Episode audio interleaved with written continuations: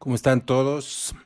Eh, es la primera vez que transmito que algo, algo así. Entonces, este voy a, estar tocando un poquito.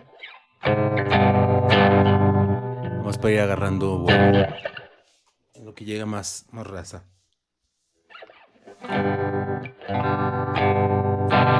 Por ahí en los comentarios hace unos, hace unos días me escribía eh, un chavo para preguntarme los acordes de la rola de Día de mi funeral. La neta es que no me acordaba, discúlpame, pero ahorita justo los estoy repasando.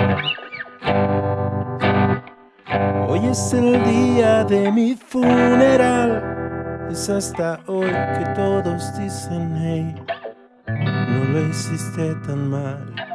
Hoy es el día de mi funeral. Es hasta hoy que tengo flores que no voy a regalar. Si todos murieran más seguido, este sería un lugar un poco más feliz.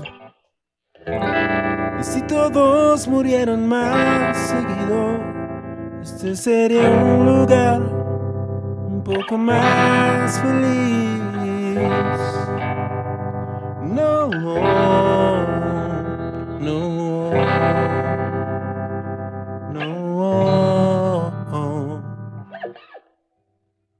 Hoy es el día de mi funeral. Es hasta hoy que mis dos padres hablan entre sí. Hoy es el día de mi funeral. Hasta hoy que mis razones no requieren de ninguna explicación. Si todos murieran más seguido, este sería un lugar un poco más feliz. Por ahí lo- los que están conectados, díganme porfa si se escucha bien, escríbame.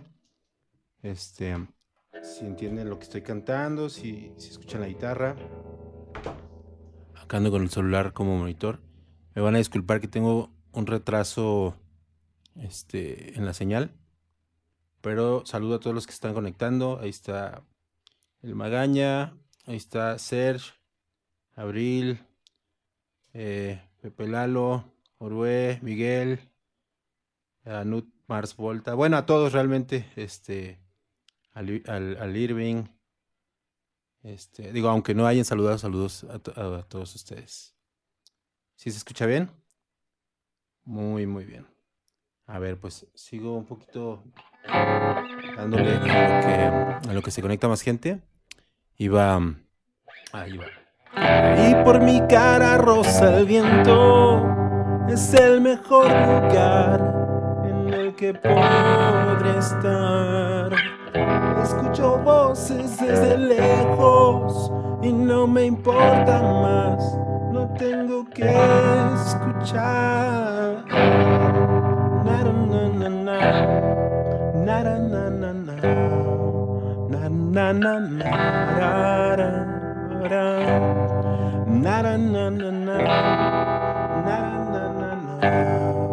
Na, na, na, Hoy es el día de mi funeral. Es hasta hoy que puedo hablar con Dios sin tener que pagar. Hoy es el día de mi funeral.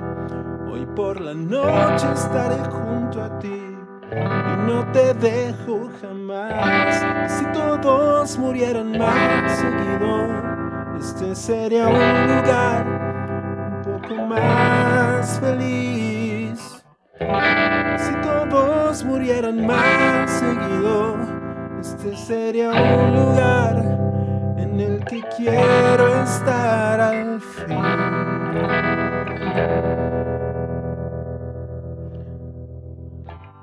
Vamos a dejar esto por acá. ¿Cómo están? Buenas noches. Bienvenidos a Canciones Guiadas. Eh, me da mucho gusto saludarlos el día de hoy. Es- estoy emocionado y estoy contento porque estoy haciendo esto eh, a lo que, le- fíjense que le había sacado un rato a transmitir y hacer todo este rollo.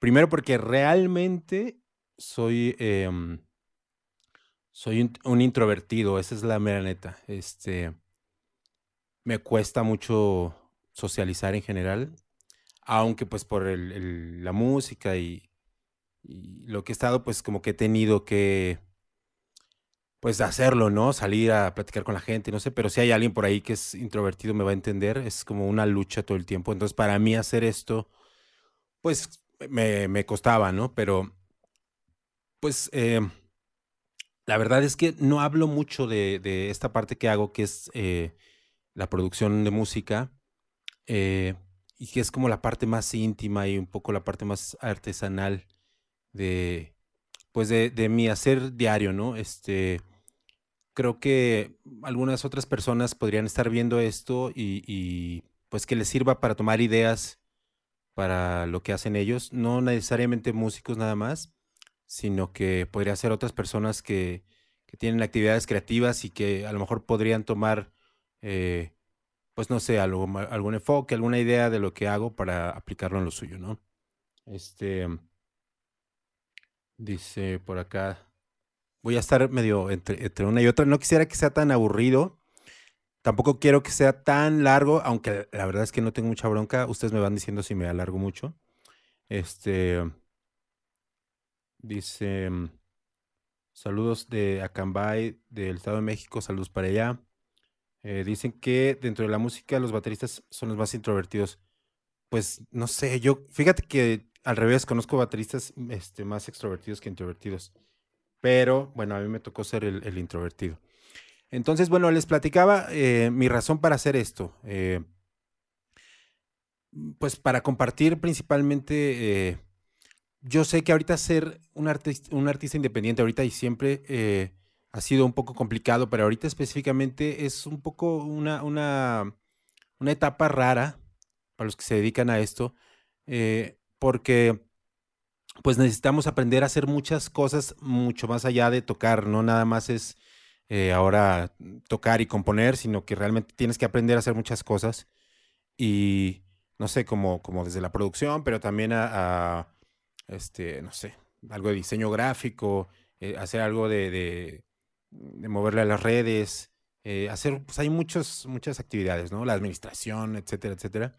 Y entonces, pues yo quería compartir con ustedes y, y, pues aportar mi granito de arena con lo que yo sé para que a lo mejor le pueda servir a alguien, ¿no?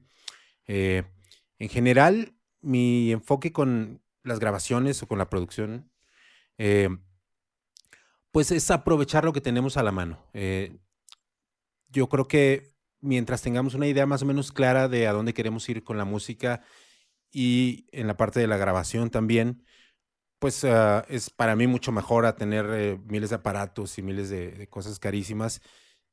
como ejemplo les puedo poner, puedes tener un estudio eh, súper brutal y con equipos multimillonarios, pero si no tienes una buena rola o si no tienes una idea clara de qué quieres hacer con esos equipos, pues realmente no te van a servir de nada, ¿no? Entonces, a como son las cosas para la mayoría de los músicos independientes que realmente no tenemos acceso a super estudios, pues creo que vale la pena poder eh, aprovechar las herramientas lo mejor que tenemos, obviamente siempre basándonos pues en, en una eh, en una conceptualización de la canción o de lo que, de lo que queremos comunicar.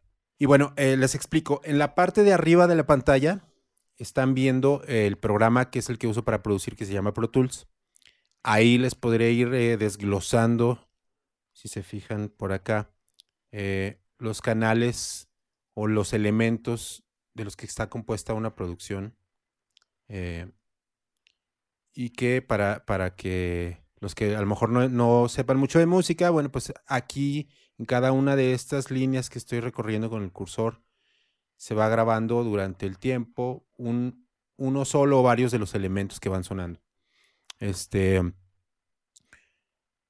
entonces, bueno, ya después de esta introducción de por qué, de cómo es lo que vamos a hacer y todo, pues el día de hoy vamos a estar hablando de una canción que es muy especial para mí, que se llama Día de mi funeral, eh, porque principalmente habla y fue la primera vez que yo toqué un tema que me ha interesado toda la vida, que es la muerte. Y no necesariamente desde el punto de vista de, ah, me quiero matar ni, nada de eso, sino más bien por una experiencia que yo tuve de morro. Eh, ahora que, que saqué Hunahpu, he estado platicando un poquito de esta anécdota, pero para los que no la han escuchado, bueno, pues cuando yo tenía como seis años, me pasó eh, que caí en paro durante unos momentos de, en una cirugía. Eh, y me pasó este rollo del túnel con la luz al final y todo esto que se dice, pues a mí me pasó. Y pues imagínense, desde los seis años me pasó ese rollo y tanto me marcó que me sigo acordando del momento, de la luz, de lo que se sentía, que era algo pues bastante raro, eh, porque no era como algo bueno ni malo, simplemente como estar. Y eso es lo que recuerdo, aunque ya saben, se dice que la, la mente a veces también construye pues sus propias verdades, ¿no? Entonces puede ser que esto que recuerdo yo sea el constructo de todos los años de estar idealizando ese momento, pero eso no cambia el hecho de que eh, con ese momento a mí me llevó a preguntarme toda la vida qué es lo que pasa cuando morimos, ¿no? Eh, ¿Realmente dejamos de existir o existimos de otras formas o qué onda? Entonces, esta es la primera rola en la que yo toco ese tema de manera más abierta, porque aunque había tenido la curiosidad realmente antes con Termo nunca eh, fue algo que, que, le di, ni con otras de las bandas en las que estuve. Digo en Termo porque ahí es donde yo realmente compuse, compuse letras. Eh, y aunque a mí me cuesta muchísimo trabajo componer letras, realmente esta fue la primera que me gustó porque, porque sentí que representaba un momento pues muy particular en mi vida. Y, y bueno, pues los quiero poner en contexto de la rola, ¿no? Les quiero platicar qué onda, de dónde sale, que es algo que me han estado preguntando mucho. Por ejemplo, aquí me dicen cuál fue la inspiración para escribir la rola. Este. Eh, sí, creo que es la primera vez que escucho tu voz fuera de un álbum o canción, para que veas. Ahí le un poco desafinadito, pero bueno. Entonces, bueno, explicándoles de dónde viene esta canción. Esta rola la escribí por ahí del 2009, imagínense, ya pasó un rato. Yo tenía 29 años y todavía vivía en Guadalajara, ahora vivo en la Ciudad de México y estaba pasando por una, una etapa rara en mi vida que era algo así como una segunda adolescencia, por decirlo así me sentía como, como, pues medio fuera de lugar, como que no, no sabía muy bien qué onda con mi vida, un poco desubicado. Y entonces esta, esta canción es uh, pues como una manera de, de hacer esta pregunta al aire, ¿no? De cuál es mi lugar en el mundo. Este, y bueno, pues yo la escribí estando en mi estudio de, Guadalajara, eh, que era una casa vieja en la que viví pues un poco un poco más de 10 años. Eh, y era de estas casas que todavía son de adobe, que tienen unas paredes muy gruesas de adobe. Y eso le ayudaba mucho como estudio porque tenía como una, una particularidad acústica muy bonita. Además de que me ayudaba al ser las paredes tan gruesas a que el sonido no, no saliera tanto y no molestara tanto a los vecinos, aunque aún así eh, sé que me dieron por muchos años. Lo siento si alguien por ahí me está viendo. Les hice mucho ruido. Este, y bueno, en esta casa estaba, no sé, me gustaba a mí mucho, la recuerdo muy, muy padre. Estaba en una colonia que se llama Santa Tere. Para los que conozcan Guadalajara, es una colonia tradicional de allá, este, que se caracteriza, entre otras cosas, por tener muy buena comida, la mejor comida tradicional de Guadalajara.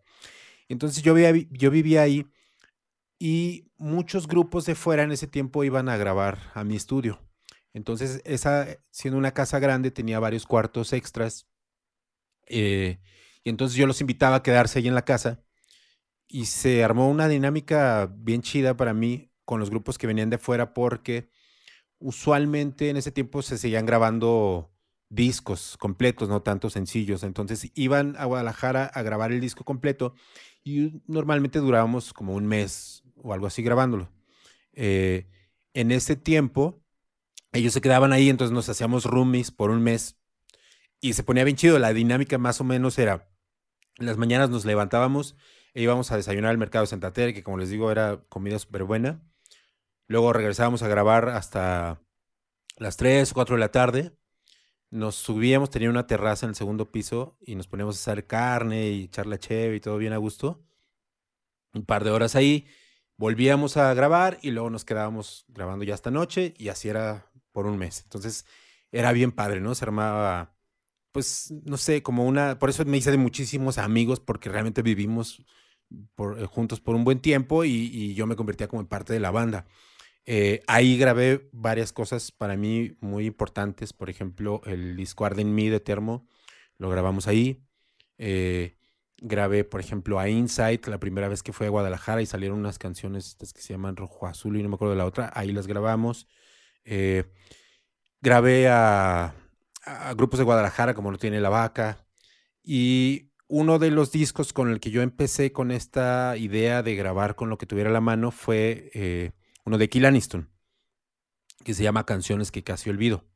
Para este disco, como realmente era pura guitarra y voz, yo normalmente grababa en una parte, en un cuarto de, la casa, pero yo no quería que sonaran a lo mismo todas las canciones.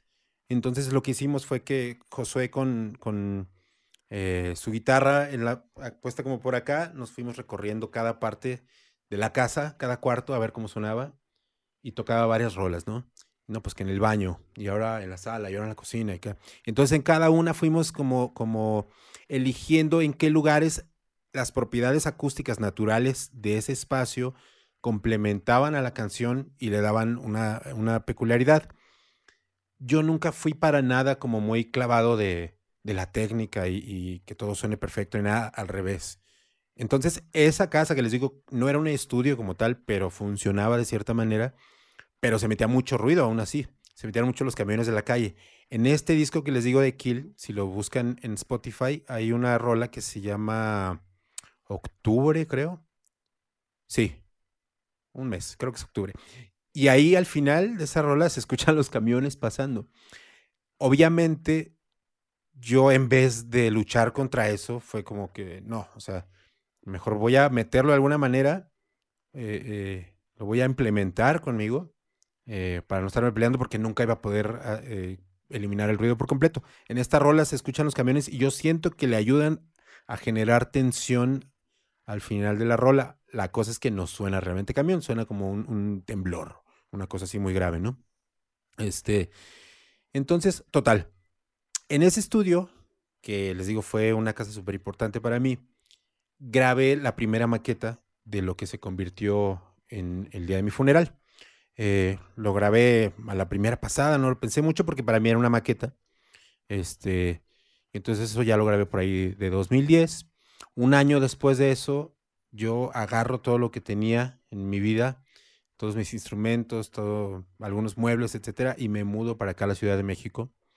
Eh, en ese tiempo estábamos pasando pues en una etapa también medio rara en Termo. Eh, yo sentía como que pues no estaba realmente exponiendo mucha de mi música, pero todavía no quería sacar nada.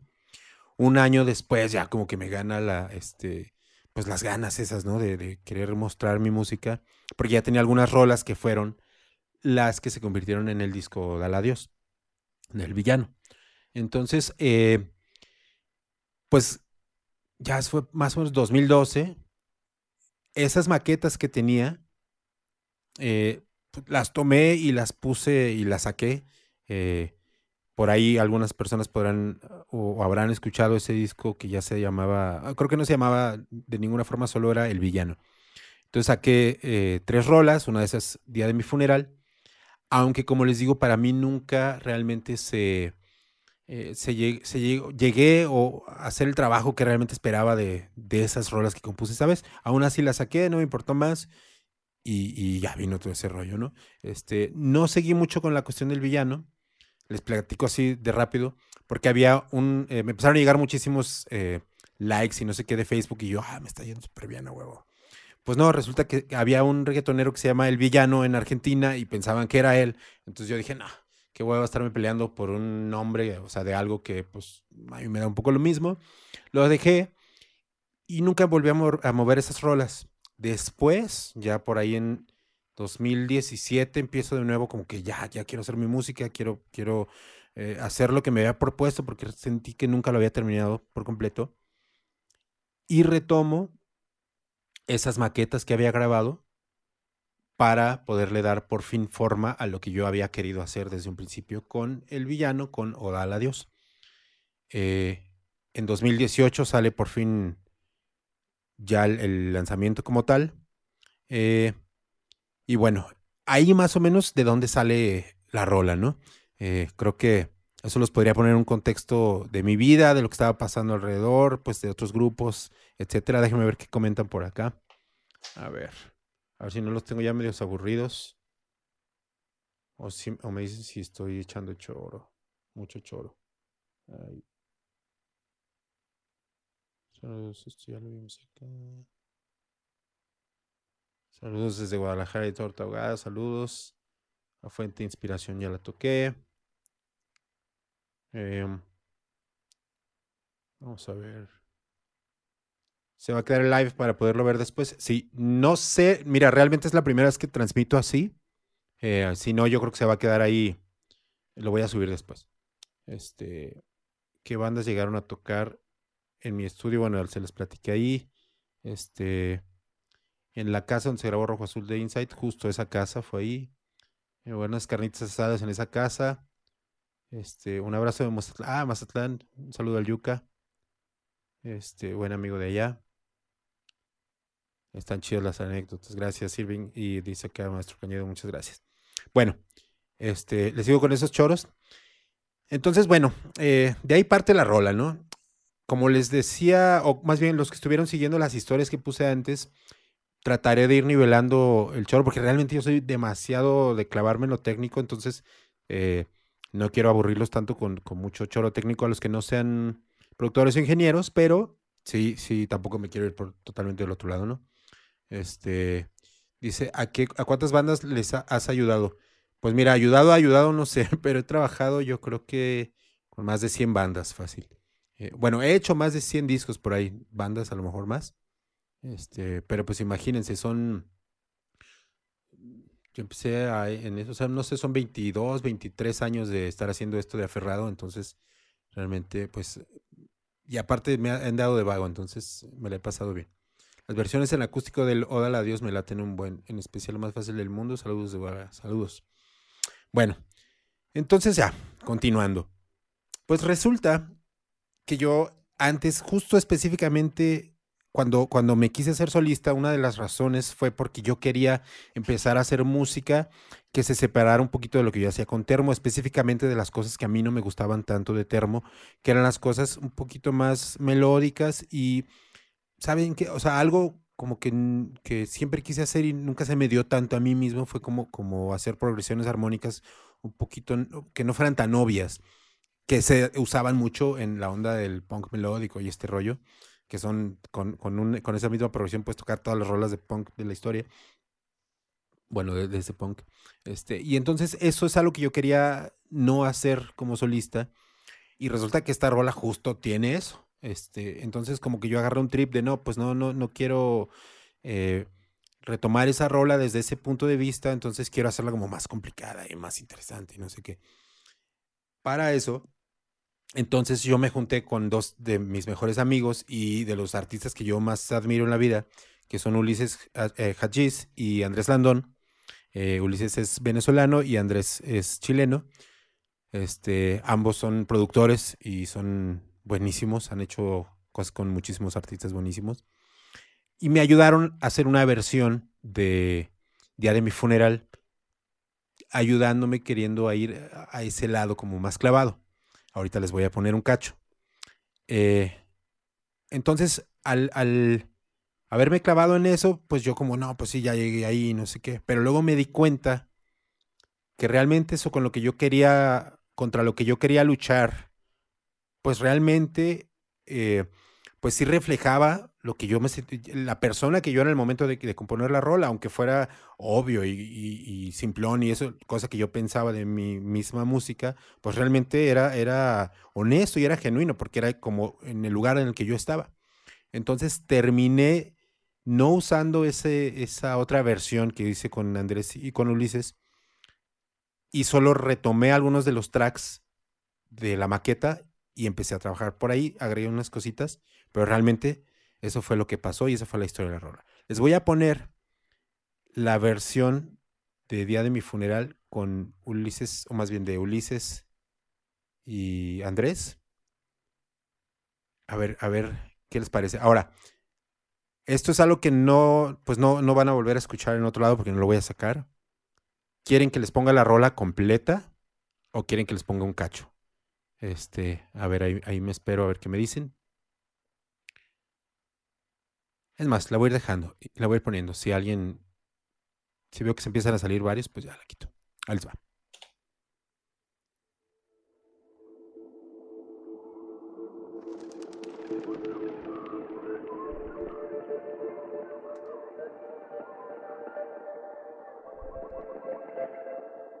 Hoy es el día de mi funeral, es hasta hoy que todos dicen hey, no lo hiciste tan mal.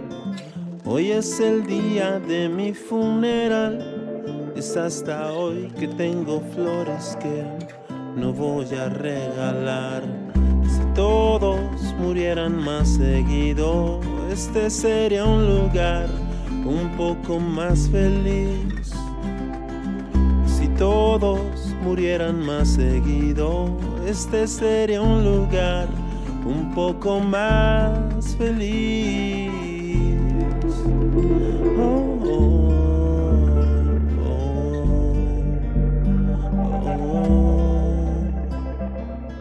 hoy es el día de mi funeral, es hasta hoy que mis dos padres hablan entre sí. Hoy es el día de mi funeral. Es hasta hoy que mis razones no requieren de ninguna explicación. Si todos murieran más seguido, este sería un lugar un poco más feliz. Si todos murieran más seguido, este sería un lugar un poco más feliz y por mi cara roza el viento. Es el mejor lugar en el que podré estar. Escucho voces desde lejos y no me importa más, no tengo que escuchar.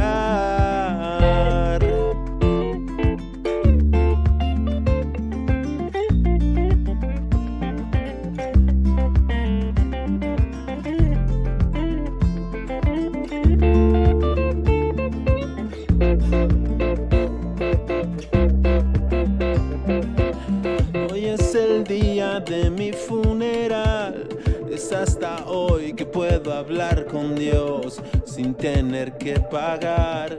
Hoy es el día de mi funeral. Hoy por la noche estaré junto a ti y no te dejo jamás. Si todos murieran más seguido, este sería un lugar un poco más feliz. seguido.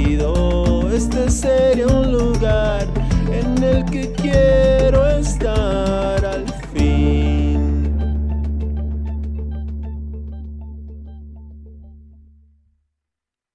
Bueno, esa es Día de mi funeral, una versión que a mí me gusta mucho, realmente me gusta, pues llevó la rola a otro lado, es algo que yo no habría hecho solo sin la ayuda de, de mis amigos. Pero como les decía, la verdad es que analizando la primera que había sacado, pues yo sentía que, o sentí que, representaba mejor lo que yo quería decir con la rola, aunque esta versión fuera superior en otros sentidos a la otra. Entonces, eh, bueno, e, eso sí fue por ahí algo este, exclusivo de ahí. Este, sí es una, una, un Nintendo el de acá atrás, este, del, de, del viejito. Todavía de repente lo jugamos. Eh, entonces, bueno, así es que llego yo a esta versión que salió de, mi funeral, no usando esta versión que era bastante buena y retomando lo que yo había hecho con, eh, pues con la primera versión que fue un demo. Eh, como les dije, yo soy bastante pragmático y dije, ¿sabes qué? No, si ya está ahí, ¿para qué regrabo todo? No tiene sentido. Voy a tomar lo que yo había, lo que yo había grabado, aunque tenía un problema, es porque estaba medio mal grabado, lo había hecho medio con las patas porque realmente no me había clavado nada. Entonces, para esta rola yo empecé y la construí usando la guitarra acústica y las voces. Les voy a poner eh, eso. Esto, esto ya es la sesión, lo que van a escuchar ya es la sesión de la mezcla de la, de la rola que salió, de la versión que salió. Hoy es el día de mi funeral. Es hasta hoy que todos dicen, hey, no lo hiciste tan mal. Si se fijan, está hasta, hasta en otro tono. De hecho, esta versión original la grabé, ahí va con qué. Esta guitarra que, que, se escucha por ahí es una guitarra que yo compré en el Tianguis, que estaba a la vuelta de mi casa en Guadalajara. Este, justo también está el Tianguis de Santa Tere, que es muy famoso, y hay una parte que es como el, que le llaman el baratillo de ese Tianguis de Santa Tere. Y pues yo todos los domingos me despertaba y siempre me ha gustado chacharear mucho. Entonces, seguido me encontré muchísimas cosas eh, que sigo teniendo la fecha. Ahí me compré una guitarra de marca Takamine por 500 pesos, que estaba medio madreada, pero que jalaba y que no afinaba muy bien. Entonces, eh, a veces no se podían apretar muy bien las llaves. Y entonces, eh, creo que en ese día por ahí estaba la guitarra como en do o algo así. Normalmente se afina, bueno, la afinaría en, en, en, mi o en la, perdón. Y esta estaba algunos tonos abajo. Bueno, pues dije, nada, ¿para qué me, me, peleo con eso? Ya lo quiero hacer rápido. La grabé súper grave. Eh, y luego ya no me acuerdo qué pasó con esa guitarra, pero usé esa guitarra que la grabé con un micrófono, justo con este micrófono, que es un Shure KSM32, que no es el micrófono más caro para nada, pero sí es un micrófono que me encanta para las guitarras acústicas. Y luego grabé las voces con eh, un micrófono que tenía un Neumann, un TLM103, que de los Neumann es, pues yo creo que el más baratito, pero suena muy bien. Y eso lo conecté a una consola que yo tenía en ese tiempo, que tengo todavía, eh, que es una consola eh, Scorpion de la marca TAC, eh, que es una consola de los 70s inglesa. Tiene un sonido bastante peculiar y me gusta mucho. Y de ahí me fui a un programa que se llama Sonar. En ese tiempo usaba ese programa. Ahora uso Pro Tools, pero todo eso lo grabé en este, este programa que se llamaba Sonar, con el que trabajé por, por, pues no sé, por ahí de 10 años. Muy buen programa, por cierto. Este, entonces, así la grabé y les, les voy a poner lo que pasó con la guitarra y por lo que tuve que aquí hacer algunos trucos para que me dejara pues seguir usando esos tracks.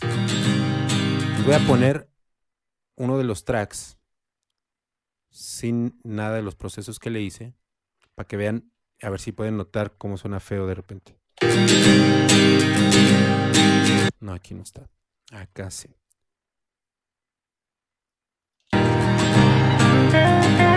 Fíjense al mero inicio. Para los muy clavados, la guitarra acústica en los graves está distorsionando, tiene un, ruido como muy raro, porque la grabé mal. Entonces, yo quería controlar eso y no tenía otro, tenía un solo canal que había grabado quién sabe cuándo, que recuperé incluso ni siquiera el canal limpio, ya tenía algunos efectos. Total, lo agarré y le hice esto. Lo separé en tres partes, no sé si pueden ver por ahí, en tres canales, y separé según las frecuencias, las graves, las medias y las agudas. Y a cada canal le hice sus propios procesos. Entonces, por ejemplo, esta es la guitarra normal. Y luego dejé nada más esto. En el siguiente canal, ese no varía tanto, no tiene nada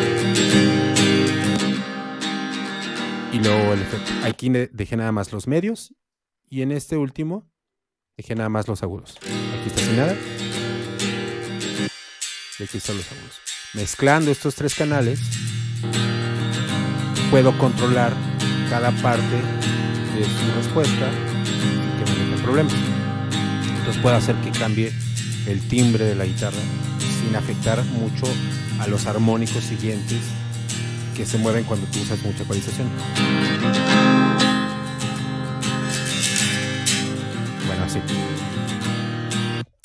Entonces, lo primero que grabé fue la guitarra, después grabé las voces, que aquí van a, notar algo que les voy a poner que, que ahora yo noto mucho, pero que en ese tiempo no, que es que afinaba un chingo mis voces no me considero que canto tan desafinado, pero siempre he sido un poco maniático con eso y afinaba mucho y, según yo no se notaba, ahora lo noto mucho. Aquí les va la voz en solo. Hoy es el día de mi funeral, es hasta hoy que todos dicen, hey, no lo hiciste tan mal, hoy es el día... Por ejemplo, aquí digo. Hoy que todos dicen, hey.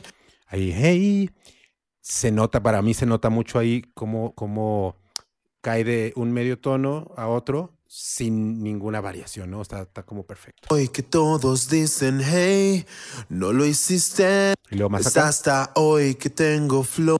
No voy a regar. Y si todos murieran más seguido. Esta voz sí me gustó mucho cómo se quedó grabada, porque además yo siento que en ese tiempo yo tenía, por estar cantando siempre al tocar la batería, una, eh, una técnica un poquito más firme, apoyaba mejor y entonces los tonos los mantenía eh, muy parejitos, porque era necesario para mí cantar fuerte en ese tiempo para poder competir de cierta manera con la batería. Ahorita ya no, ahorita ya me puedo permitir cantar suavecito. Y esto me ha llevado a otros retos, pero en ese tiempo cantaba todo muy fuerte y siento que me ayudaba mucho a que se sintiera bastante con, con más eh, eh, presencia la voz. Aún así las dejé, o sea, creo que pasa el truco. Y entonces, después de esto, grabé y agregué las guitarras eléctricas. Estas sí las regrabé. A partir de esto, todo lo que sigue sí lo regrabé ya acá en la Ciudad de México, en 2017, como les platicaba. Estas guitarras que son las eléctricas, las grabé con una guitarra Stratocaster de Fender, mi amigo Ulises también, que antes este, la dejaba ahí en, en mi casa. Y suena muy bonito esta guitarra.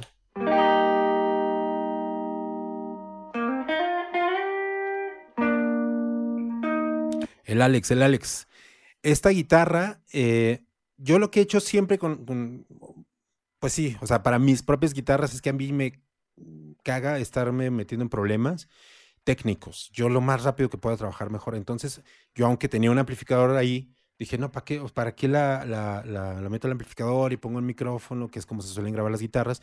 La conecté directo a la interfaz que tenía y usé un plugin de guitarras, que es el que yo estaba usando acá, que se llama Guitar Rig, que es un emulador de amplificadores. Para mí suena bastante bien, siempre y cuando lo sepas usar. Y esta le hice un truquito que a mí me gustó mucho, porque quería que aunque fuera, digamos, con ese emulador, tuviera de cierta manera esa característica de haberse tocado en un, espacio real. Y eso sí no creo que haya manera de emularlo tan fácil.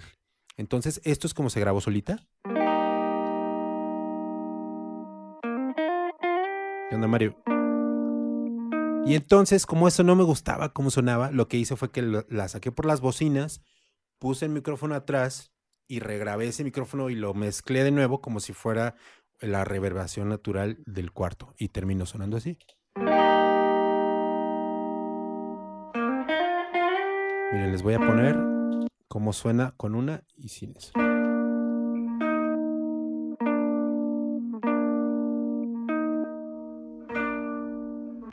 Esto es el puro efecto, el cuarto, esta es la pura guitarra y estas son juntas. Se fijan ahí, ahí ya tiene algo, ¿no? Ya tiene vida. Entonces, agregué esas, esos elementos. Vamos a mutear esto. Lo que no es lo que acabamos de escuchar y lo voy a ir agregando para que vean.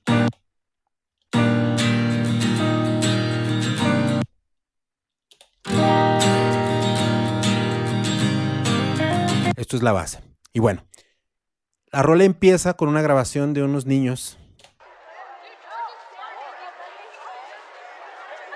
en un kinder. ¿Por qué? Porque yo quería que la rola no cayera. La letra es bastante emo en el sentido de que, ay, pues quién me va a apreciar y quién me va a querer, realmente eh, valgo algo para ellos. Realmente es un poco de eso habla la letra, pero yo no quería que cayera tanto eh, justo en el gimoteo, sino que de cierta manera, para mí, yo lo que me imaginaba, eso, eso me pasa mucho. Trato de, ubicar siempre las canciones en una escena de alguna película quizás por esta preparación que yo tuve de- en cine de morro, pero esa es la manera en la que yo me imagino eh, cómo deben de sonar las canciones y qué debería de hacerme sentir de cierta manera. A lo mejor esto les puede servir a la gente que hace otra cosa que no sea música. Mm, siempre puede servirte ubicar las cosas en otro contexto eh, en el que se pueda complementar. Entonces, eh, pues yo lo que quería y lo que imaginé es como si todos, yo me hubiera muerto, digamos, y todos se hubieran juntado en un parque, no en, eh, y no hacer un funeral, sino hacer como a recordar, como hablar de mí, digamos, ¿no? Eso es como yo me imaginaba mi, mi, mi funeral, digamos, ¿no? Yo ya estaba enterrado, no sé, a lo mejor me habían quemado, lo que tú quieras, pero se juntaron en un parque más a hablar de mí y a platicar de, sus anécdotas más que a llorarme. Y entonces yo estaría viéndome y, habiendo, y viendo a todos desde el cielo, digamos, porque además este, me fui al cielo. Eh, y los veo como, como están platicando de mí y, y por ejemplo, digo ahí, es, es, la primera vez que mis dos padres hablan entre sí, porque en ese tiempo como que tenían problemas y no sé qué, no se hablaban, entonces ahí se juntaron por fin, como cosas que yo había imaginado y que había, había querido, las puse ahí, ¿no? Y luego por ahí dice, escucho voces desde lejos y no me importa más, no tengo que escuchar porque yo ya me estoy yendo, ¿no? Eh, y por mi cara rosa el viento, es el mejor lugar en el que podría estar. Y entonces para eso yo en esa parte yo me imaginaba como que si ya me voy yendo al cielo. Eh, algo así. Entonces por, por eso después dice, eh, hoy es el día de mi funeral, es, ah, es hasta hoy que puedo hablar con Dios sin tener que pagar. O sea, yo ya me libré de todas estas cosas terrenales, de la gente que nos vende el acceso a Dios, las religiones o, ideologías, etcétera, específicamente las religiones. Eh, y yo ya tengo acceso directo porque ya, ya voy flotando, ¿no? Eh, y hablo de, dice, es hasta hoy, eh, ¿cómo dice la letra ahí? Vamos a escuchar. En mi funeral, hoy por la noche estaré junto a ti. Y no... Ok, hoy por la noche estaré junto a ti y no te dejo jamás. Esta frase para mí es, es importante porque liga, liga muchas cosas eh, que me pasaron también antes, no sé si han escuchado una rola, una rola de termo que se llama Azul. Bueno, Azul fue pues una persona que yo perdí, eh, que se murió y que yo siempre pues me lamenté mucho de su pérdida, ¿no? Eh, yo le, estaba diciendo también a la vez, ya te voy a ver y, ya no te dejo, ¿no? Eh, y esa, esa, bueno, viene Azul, hice esto donde se menciona eso, tengo No pude llorar, que también es, habla sobre lo mismo. Eh, y bueno, etcétera. Por ahí va la letra. Entonces, para mí, por eso se justifica poner esto. Porque es, para mí es donde se abre la escena. Es como si, y así lo imagino, ¿eh? como si fuera una grúa con la cámara, bajando desde donde estoy yo y está viendo a los demás y entonces primero empieza a ver el parque, ¿no? ¿no? No ve exactamente a las personas que van a ver, sino que ve el parque. Entonces por eso lo primero que vemos es, digamos, el plano general que va bajando hacia el parque. Así es como, como suelo este, construir las canciones.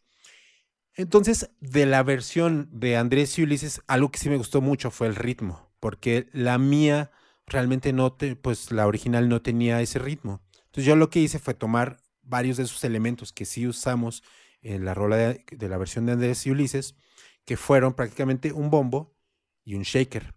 Para mí eso eh, es como si estuviera con un guiro y pegándole al piso, ¿no? así me imaginé que, que, debería ser la percusión. Y entonces por eso agregué un bombo. A mí me ha gustado mucho siempre mezclar las cosas acústicas con las electrónicas, como para generar de alguna manera timbres que no te esperas eh, en, grabaciones, eh, por ejemplo, pues una rola de folk no va a tener un bombo eléctrico súper de dance, ¿no? Este, tú, te esperas que a lo mejor le pegue a la, caja de la guitarra para que haga ese rollo. Pero me ha gustado siempre tratarme, tratar de generar eh, timbres interesantes o mezclas de timbres interesantes. Entonces hice este bombo, que ahorita van a escuchar, que se queda. Escúchenlo, es bombo de, de música dance. Y este lo hice con eh, un plugin que se llama Boom, que viene en Pro Tools, que te puede, que te deja hacer, usar varios sonidos. Este es el que usé. Aquí tenemos esos, tenemos un 08, 08, algo así. Yo usé este. Entonces se quedó eso. Y para los shakers, que deberían estar sonando, dije, bueno, ese, ese con un, con un güiro, pues va a sonar a güiro. ¿Qué tal? Y este truco yo se lo aprendí mucho, se lo aprendí a Andrés Landón. Eh, hay dos que me gustan mucho para hacer güiros. Uno es poner eh, una hoja de, de papel.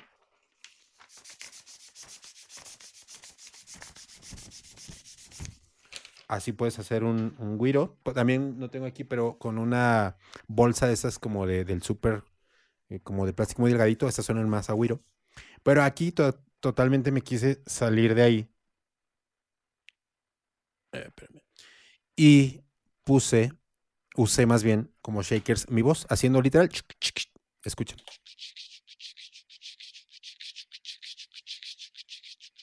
Lo grabé tres veces, haciendo lo mismo, y entonces ya con todo da el truco como si fuera un shaker. Es el día de mi funeral.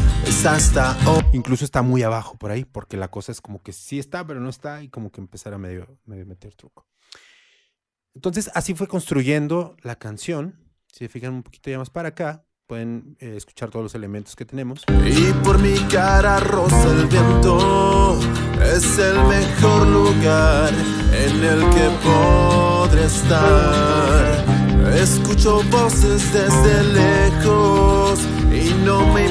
Bueno, falta un elemento que este también yo lo había grabado eh, en Guadalajara, pero que lo cambié porque eso sí no me había gustado mucho, que era el piano. Siento que el piano sí estaba muy básico, como que no estaba aportando mucho. Y entonces eh, yo quise aquí usar figuritas un poquito más bonitas. Mm. Por ejemplo, les voy a poner puro piano.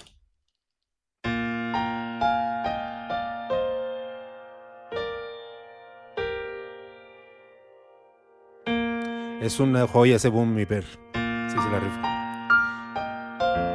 Este piano, yo usé un piano de Arturia, de la marca de plugins que se llama Arturia, que es, un emulador de pianos este, acústicos. Como pueden ver, la tecnología ahorita de la emulación es, ya está muy avanzada. La verdad es que ya puedes hacer casi todo sin salir de tu casa. Este, obviamente tienes que jugar con muchos elementos en la programación. Eh, de, estos instrumentos, pero lo puedes hacer lograr porque ya están los elementos ahí. Entonces metí este piano y metí un piano eléctrico también, solo por aquí en una partecita. Déjenme se las pongo por acá.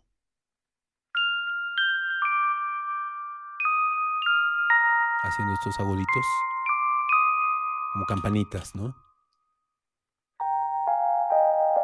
Juntos suenan así.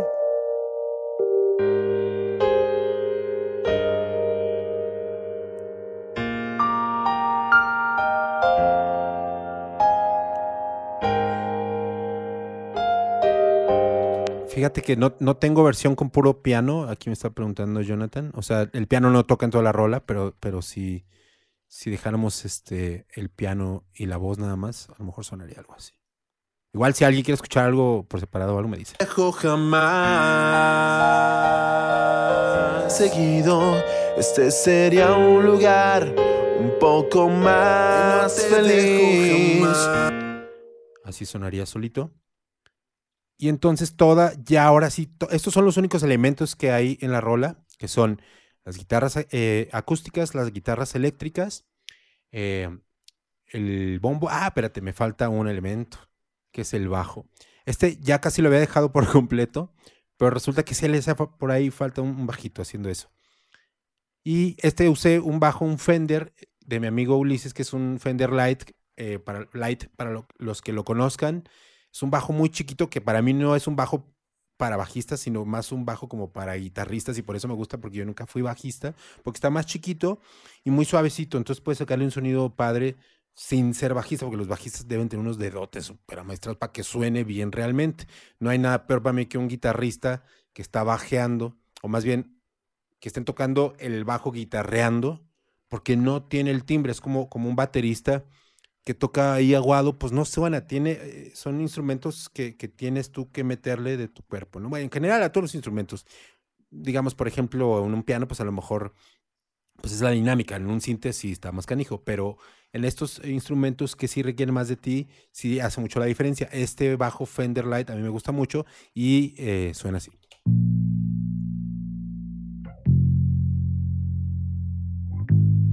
Nada más hice las notas de raíz, no me metí en pedos. Quería nada más apoyar eh, para la mezcla a generar frecuencias graves que ayudaran a que tuviera cuerpo la canción en, algunas partes. Específicamente me fui eh, en, más bien quité las partes que quería que se bajaran, ¿no? Que son los versos, eh, perdón, el, intro, uno de los versos y, un solito. Este, pero entonces, este bajo está como muy sencillito, pero cuando lo sumas con todo. Y si todos murieran más seguido, este sería un lugar un poco más. Si lo quito. Y si todos murieran más seguido, este sería un lugar un poco más feliz. Como que el bajo hace que avance la rola, de cierta manera le agrega una medio mística también al, ritmo. No sé definirlo exactamente, pero le ayuda mucho porque está generando más profundidad eh, en toda la mezcla en general. Dice por aquí Neto que llegó un poco tarde, eh, donde aprendí de armonía y composición o qué recomendarías para comenzar. La neta es que no, no, no estudié en ningún lado. no sé realmente de armonía eh, y de música en general. No leo música ni estudié teoría musical. Pero yo sí siento que con el tiempo puedes ir desarrollando una lógica musical que te puede ir diciendo qué suena bien y qué no suena bien. Obviamente, y que no suena, sí, que no, que no suena bien. Y obviamente, mm, también sí, sí me he puesto a, estudiar lo más básico, ¿no? Que son escalas mayores y cuáles son escalas menores y más o menos por dónde te puedes mover y, y, cómo este, puedes caer de, de, de, un grado al otro para que suene más o menos bien eso. Pero eso yo creo que lo puedes aprender en... Hay miles de videos de YouTube eh, y yo creo que siempre y cuando tengas... Eh, pues cierta facilidad para distinguir sonidos y, no sé si llamarlo buen gusto, pero que confíes en tu propio gusto y le des por ahí, yo creo que aprendiéndote algunos de esos videitos de YouTube tienes todo para realmente hacer música ahorita. Vaya, no vamos a componer este piezas súper complicadas ni nada. Este, e incluso si pudiera ser así, si quisieras hacer eso, hay plugins que te ayudan a hacer armonías interesantes, este, progresiones armónicas interesantes y y es pues realmente ya como muy fácil si te clavas a poder hacer que la música no sea tan, tan complicada para ti. Eh, bueno, ahora sí, todos los elementos ya están en la rola y entonces ya pude pensar, digamos, ya está grabado todo y para mí ya viene una nueva etapa de la producción, que esta ya es un poquito más clavada, que es la de la mezcla. Eh, la mezcla para mí, a ver, espérenme, porque están, sonando mis perritos, a ver si no escucha mucho desmadre. Le voy a bajar poquito. Este va a llegar mi, mi novia, el trabajo, y estos se ponen bien locos cuando llega. Eh, entonces les decía, la mezcla para mí se igualaría otra vez con la cuestión del cine. Para mí es como la edición de, una película. Eh, la grabación para mí sería como literal el rodaje que se le llama, donde, donde graban todas las tomas necesarias y luego se ensamblan y se les da un sentido en la edición a la hora de hacer películas. Para mí, esa etapa se asemeja a la mezcla, porque aquí les platico qué pasa para los que no sepan de música o de producción. Cada una de estas líneas verticales tiene una, uno de los elementos, uno de los instrumentos. Podría tener varios, pero yo a mí me gusta separar lo más que puedo. Entonces tengo en una el bombo, tengo en otra el bajo, tengo en otra la guitarra, etcétera, etcétera.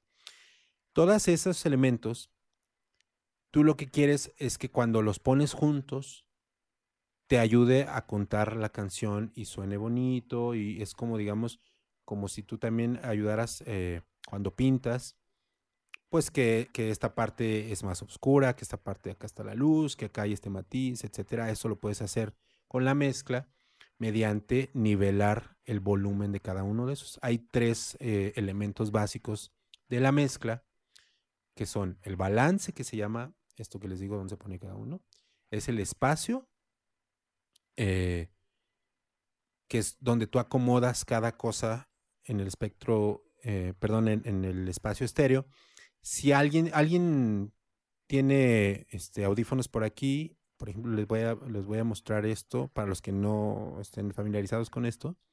Este, a lo que me refiero con, con dónde está en el espacio estéreo. Nosotros escuchamos con los audífonos el lado izquierdo y el lado derecho. Pero en la vida real, realmente eh, nos llega sonido por ejemplo, aunque esté nuestro oído de acá, nos llega el, nos puede llegar el, reflejo de otro sonido que está de este lado. Entonces no va a llegar al mismo tiempo ese sonido aquí que acá. Hay una diferencia. Y eso genera una tridimensionalidad o una, eh, una percepción de tridimensionalidad en el espacio. Eso nosotros lo emulamos en las grabaciones al juntar estos dos canales y luego uno, un canal fantasma al centro. Esto aquí lo podríamos ver nosotros. Por ejemplo, aquí voy a poner la guitarra eléctrica al mero centro. Ahora la voy a mandar a la izquierda. Ahora la voy a mandar a la derecha. Ok, dependiendo dónde pongas tú ese elemento en la mezcla, te puede ayudar a darle espacio, a, hacer, a, ayudar a generar esa percepción de tridimensionalidad en una canción, lo cual, si lo imaginan de forma visual, las frecuencias graves estarían abajo, las frecuencias agudas estarían arriba y todas las demás en medio, y a los lados tendríamos izquierda, derecha y el centro. Entonces, de esa manera tenemos abajo, arriba, un lado y otro. Entonces, ya tenemos este, tres dimensiones. Y aparte, enfrente y atrás, que es lo que haces con los efectos de espacio, como son la reverberación o el delay. Déjenme les pongo un ejemplo del delay. Jamás. Y si todos murieran más seguido, este, este sería un lugar un poco más feliz. Pero muy bajito. Entonces, eso ya le da este espacio y esta, esta cosa que está flotando la voz. Siempre y cuando lo pones bajito, no, no va a sonar tan artificial. Jamás. Y si todos murieran si yo quito eso, seguido, este sería un lugar la voz se pone enfrente. un poco más Si yo lo pongo, un poquito para atrás. Y si todos murieran más. Entonces, todo la cuestión de la grabación y específicamente de la mezcla tiene que ver con jugar con esos elementos que les, que les mencioné. ¿No se escucha el paneo? Ah, qué loco. Si traes audífonos, este, Jera. A ver qué me estén diciendo. Este, dice Vanessa, es una historia por internet, si no me recuerdo. Fíjate que Vanessa fue una rola que escribió Iván eh, de Termo. Este, eh, pues hay una, una experiencia que le pasó y yo muchísimos años después conocí a mi Vanessa, que no tiene nada que ver con esa rola, pero yo me quedé con la Vanessa al final. Este, a ver si, si por ahí Escucha, Jera. Ah, no. Ah, tampoco me dice Alex que tampoco se escucha el paneo. Ajá. Qué mala onda. Este. El delay sí lo escucho. ¿Estás escuchando en estéreo? A ver, vamos a poner. Este. Si te pongo el, el delay. jamás. Y si todos murieran más seguido, este sería un lugar un poco más feliz. Ah, qué raro, qué, loco que no distinguiste el paneo. Bueno, pero está bueno que me digas para, porque voy a estar haciendo esto, les platico de una vez, voy a estar haciendo esto, eh, al menos quiero hacerlo una vez por semana, a ver, ojalá me dé el tiempo, pero quiero empezar a tomar canciones de otros amigos, artistas con los que he trabajado, a quienes les he producido y les he grabado, y también pues para hacerlo más dinámico, no nada más de mis rolas, tengo mucho material que puedo compartirles eh, haciendo algo así que creo que les puede ayudar, como les, mencionaba, no solo a las personas que se dedican a hacer música, sino en general para tratar de ayudar de cierta manera a generar ideas para sus propios procesos creativos. Eh, dice, tal vez porque Instagram no transmite en estéreo. No, sí transmite en estéreo, este, porque si no el, el delay no se habría escuchado así. Y, o bueno, a lo mejor no, ¿eh? Lo voy a probar, pero bueno, qué, qué bueno que me dices. Este, sí, mi Alex, aquí me voy a, me voy a traer este. Igual, luego Alex, Alex, el que nos está escribiendo por ahí, él también es productor y es ingeniero. También digo, el, el, el Jera también le sabe ese rollo. Para la gente que, quiera grabar por ahí, Alex está en Guadalajara, Jera está en Chiapas. Este. Pero a lo mejor lo que podemos hacer después es que me manden también sus rolas y lo hacemos en vivo, ¿no? Entonces, bueno, ya para ir cerrando, ¿cómo se construyó esto? No quisiera meterme en una masterclass de, mezcla, pero sí quiero darles un, pues un recorrido rápido de lo que hice por la mezcla, ¿no? Para los que están aquí más clavados. Al bombo, como los mencionaba,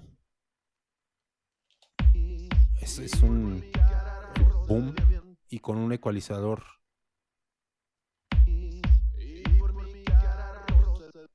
Este bombo, si no, lo, si no le hubiera yo recortado todos estos agudos y hiciera todos estos...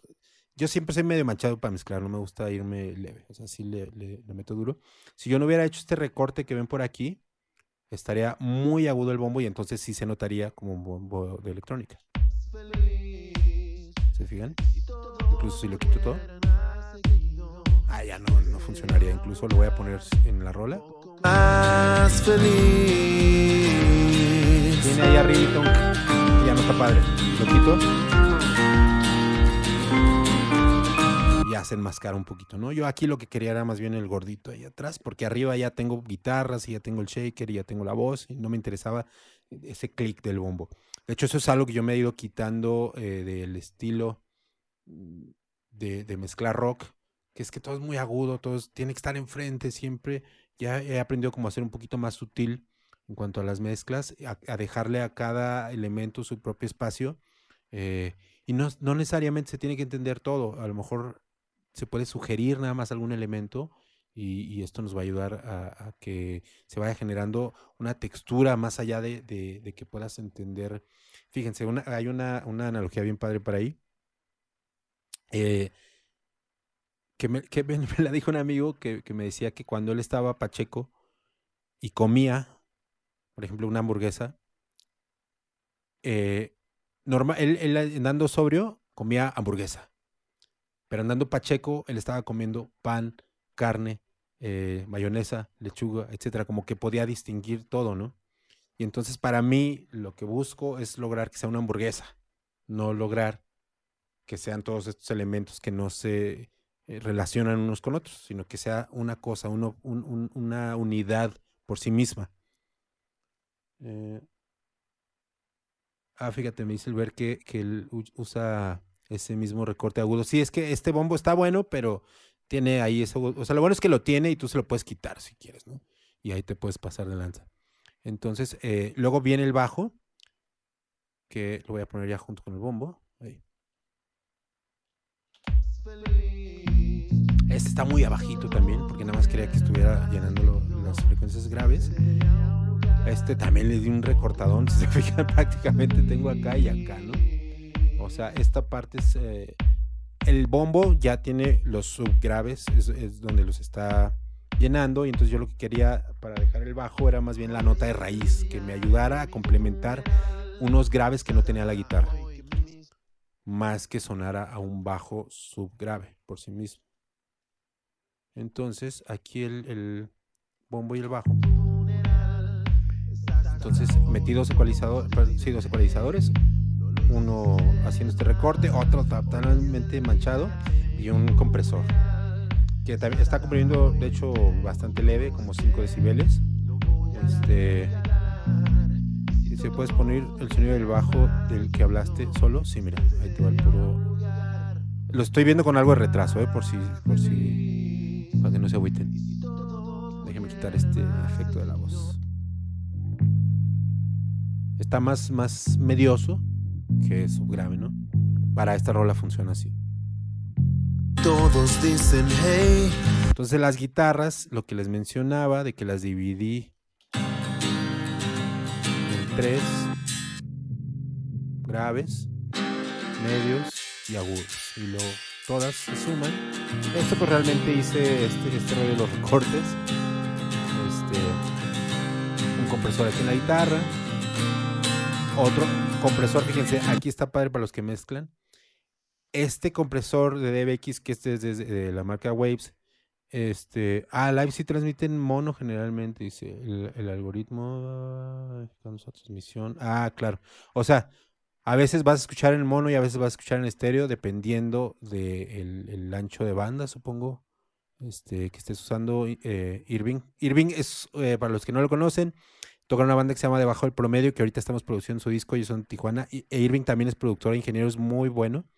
Este, de hecho, está bien padre para mí trabajar con ellos porque es de los primeros grupos con los que me toca, de hecho es el primer grupo con el que me toca trabajar a distancia totalmente, pero además que él me manda casi todo grabado y ya suena súper bien.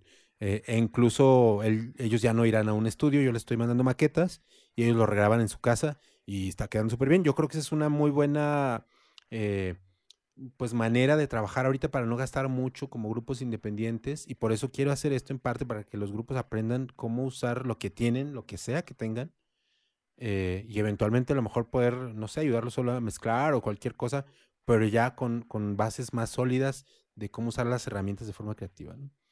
Entonces, bueno, este, e, este compresor de la parte grave de la guitarra es este DBX, que para mí ayuda a contener muy bien los graves. No siempre, pero en, en, este que no, no, no, son subgraves, sino que están por ahí entre 80 y 150 Hz, esos todavía los controla muy bien. Pero en las que son más medias y agudas, usé este de API porque para mí responde mejor, a más rápido. El DBX no es tan rápido. Entonces eh, hice eso con los tres. Usé este ecualizador aquí que me gusta mucho de Waves, que es un, ah, usa una, un impulso de respuesta, que es digamos eso está bien padre. Este, graban cierto equipo, cómo responde ese equipo, no el sonido, la característica sonora del equipo, y eso los amplían. Y entonces yo puedo usar como si estuviera usando ese equipo súper caro en un plugin, aunque solo para cosas muy específicas. ¿Aún existe bajo el promedio? Sí, ahí está el, el, Lugo, mira. El, el, Irving, perdón. Este. Bueno, entonces eso hice con las guitarras acústicas. Las eléctricas también, la verdad es que me fui súper leve aquí. Usé, fíjense, para esta un recorte. esto suele, esto hacerlo mucho en las guitarras eléctricas. Este, este lo tengo en 200 Hz. Hay quien dice que a quien no le. Igual, igual yo porque no soy metalero, ¿no? Si, si estuviera grabando metal y recorto 200 Hz en la guitarra, me mentaría la madre. Aquí no. Aquí le puedo ir este, más allá. Este, dígame por ahí si me estoy viendo demasiado técnico para los que no son músicos. Eh, las demás guitarras, eh, de hecho esta la copié, este puse un recorte justo en esta parte donde está el bajo para que no interviniera con él. Aquí lo mismo. Este, al piano eléctrico le hice, si se fijan en casi todos los canales, estoy eh, separando o quitando, limpiando para el bajo y las guitarras, porque lo que yo quería ahí era que la base armónica realmente se, distinguiera bien, las notas que yo estoy tocando, que se distinguiera bien qué nota es, porque realmente esta rola es, es guitarra y voz, entonces para eso se tiene que entender muy bien qué acorde está haciendo la guitarra.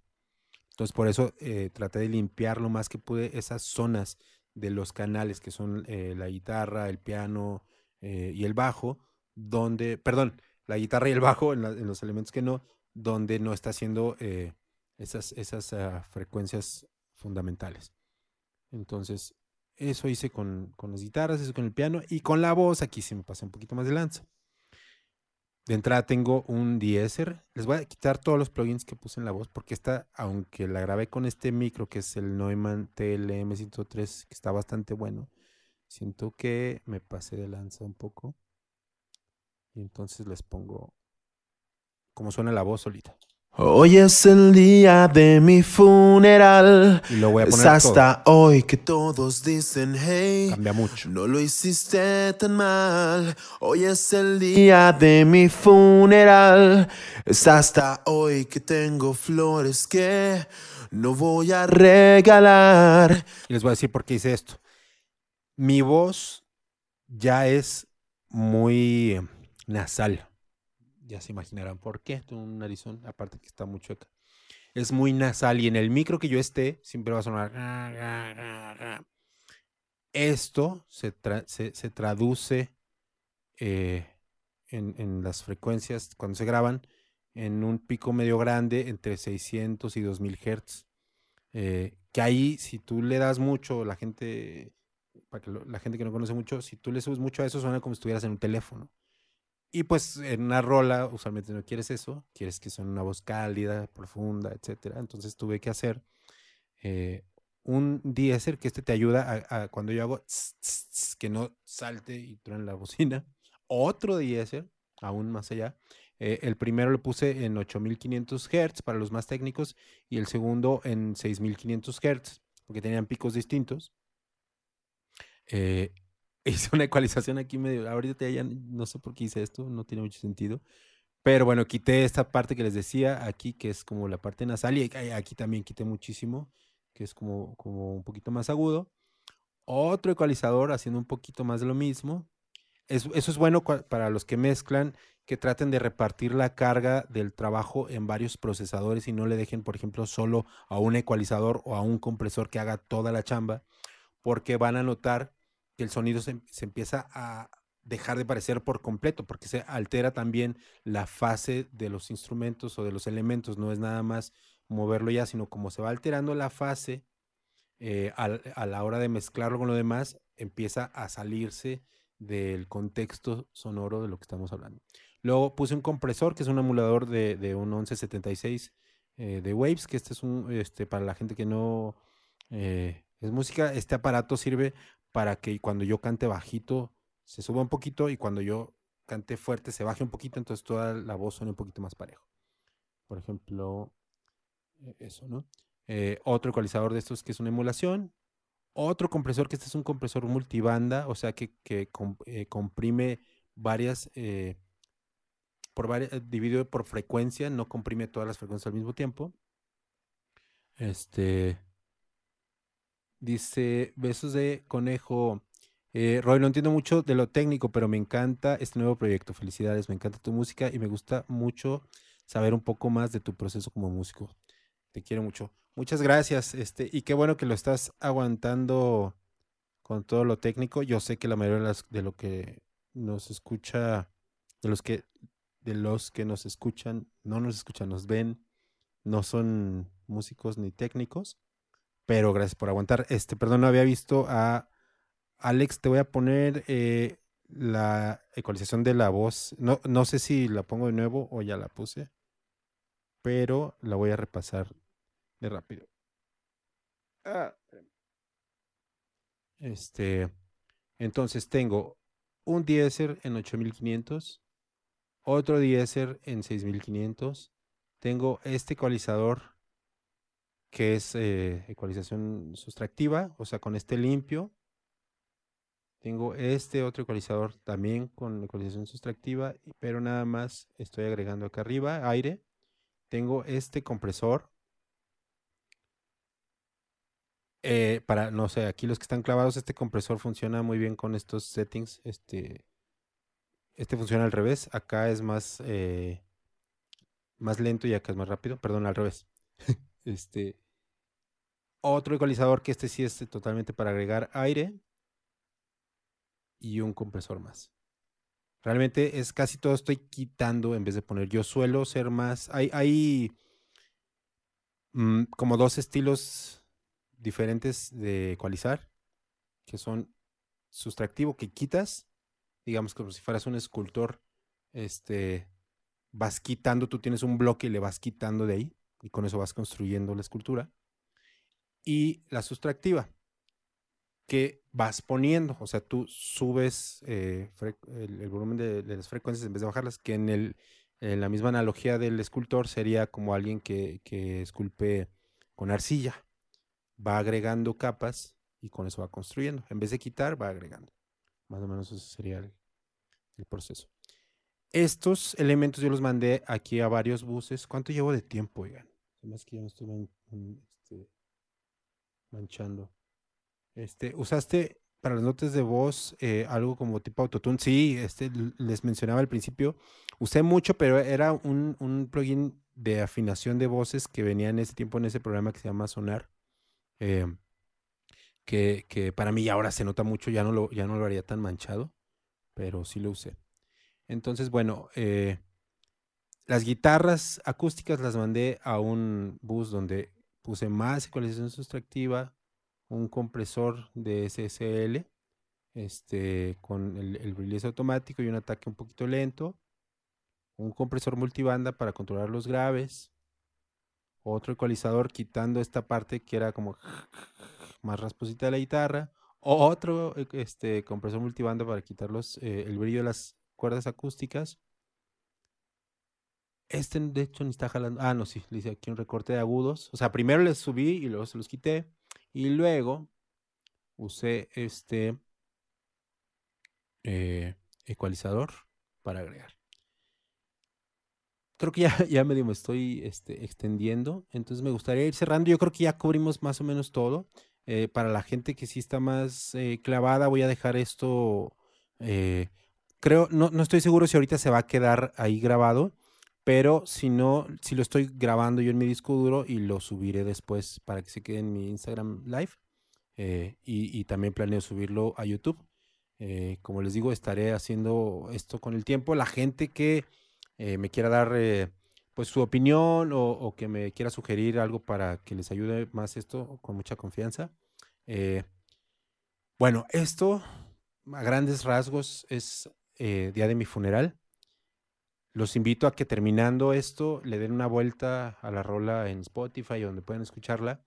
Creo que la van a poder escuchar con otros oídos, eh, entendiendo un poquito más de dónde viene y cómo se fue construyendo.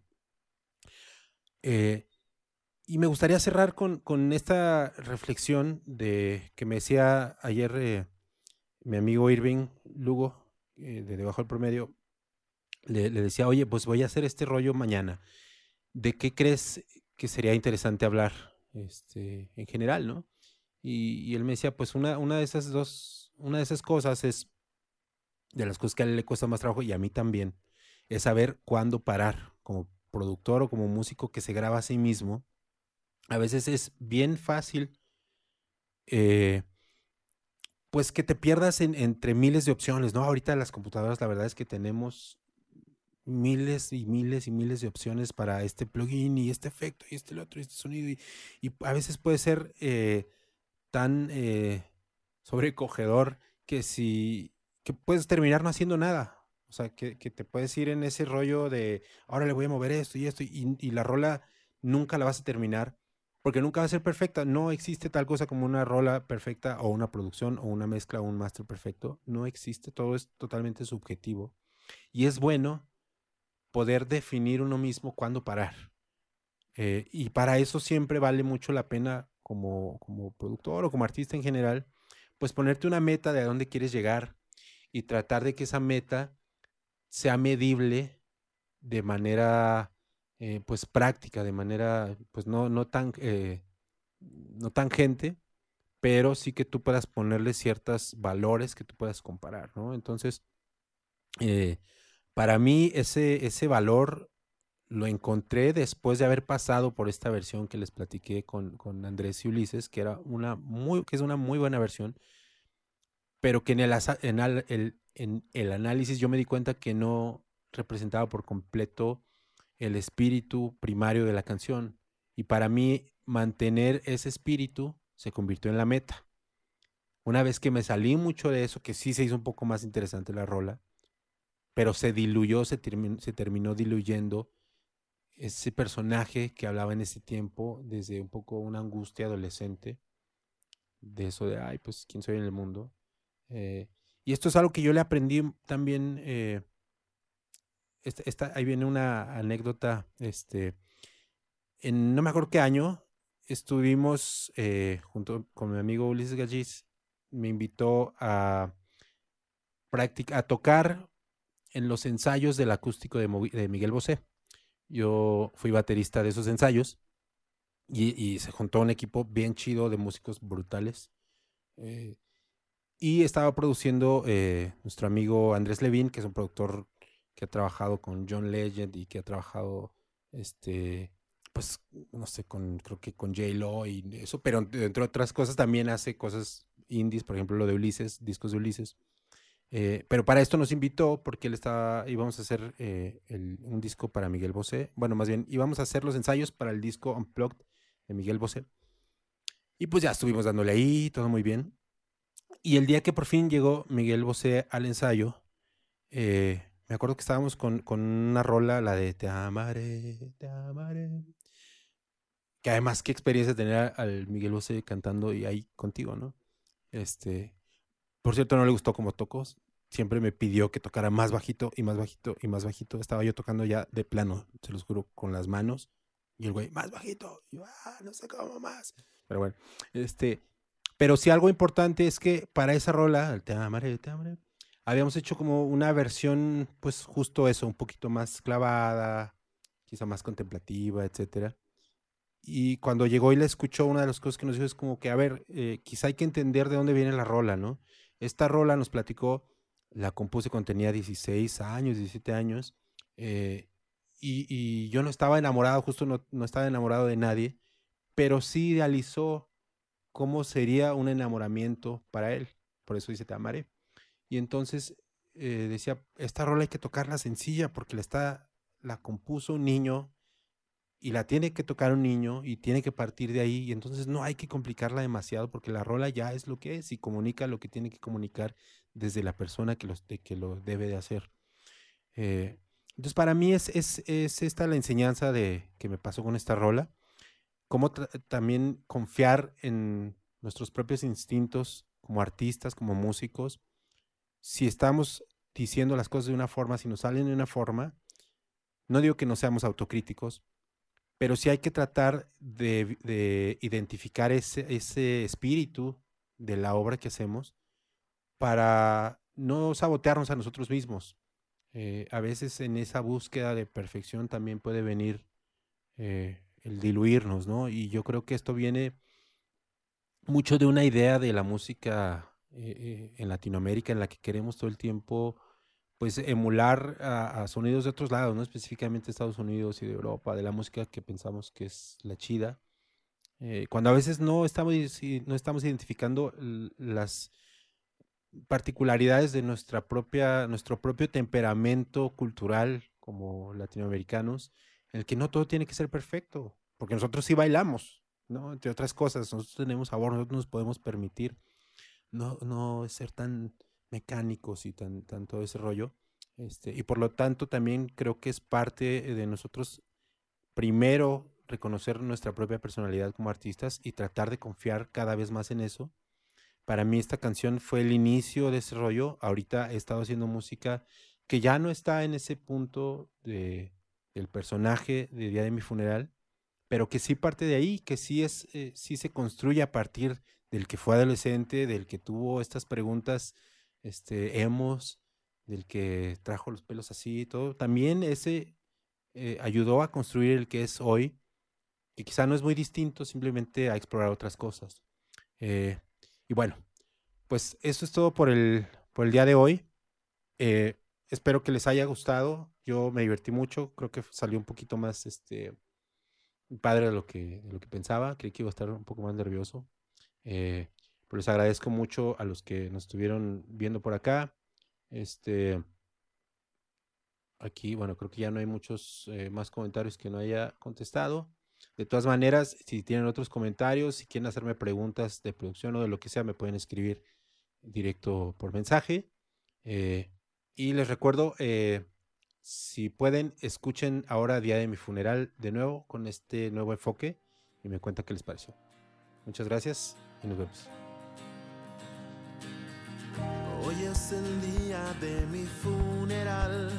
Es hasta hoy que todos dicen hey no lo hiciste tan mal, hoy es el día de mi funeral. Es hasta hoy que tengo flores que no voy a regalar. Y si todos murieran más seguido, este sería un lugar un poco más feliz. Si todos murieran más seguido, este sería un lugar poco más feliz.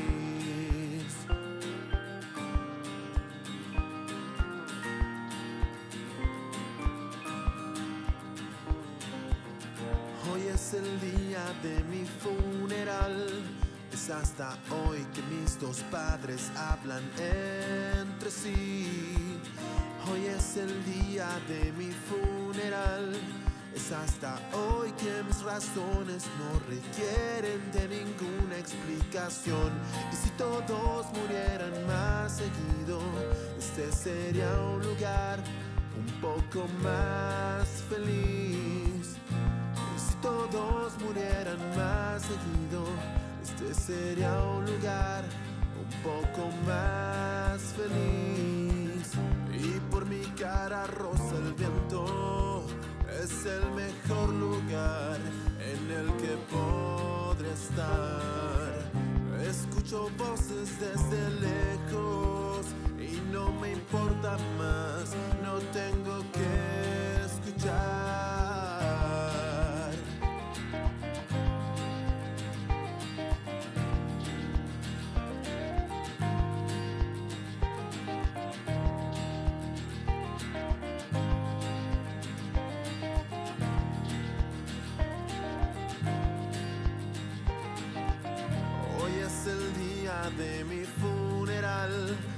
Hasta hoy que puedo hablar con Dios sin tener que pagar.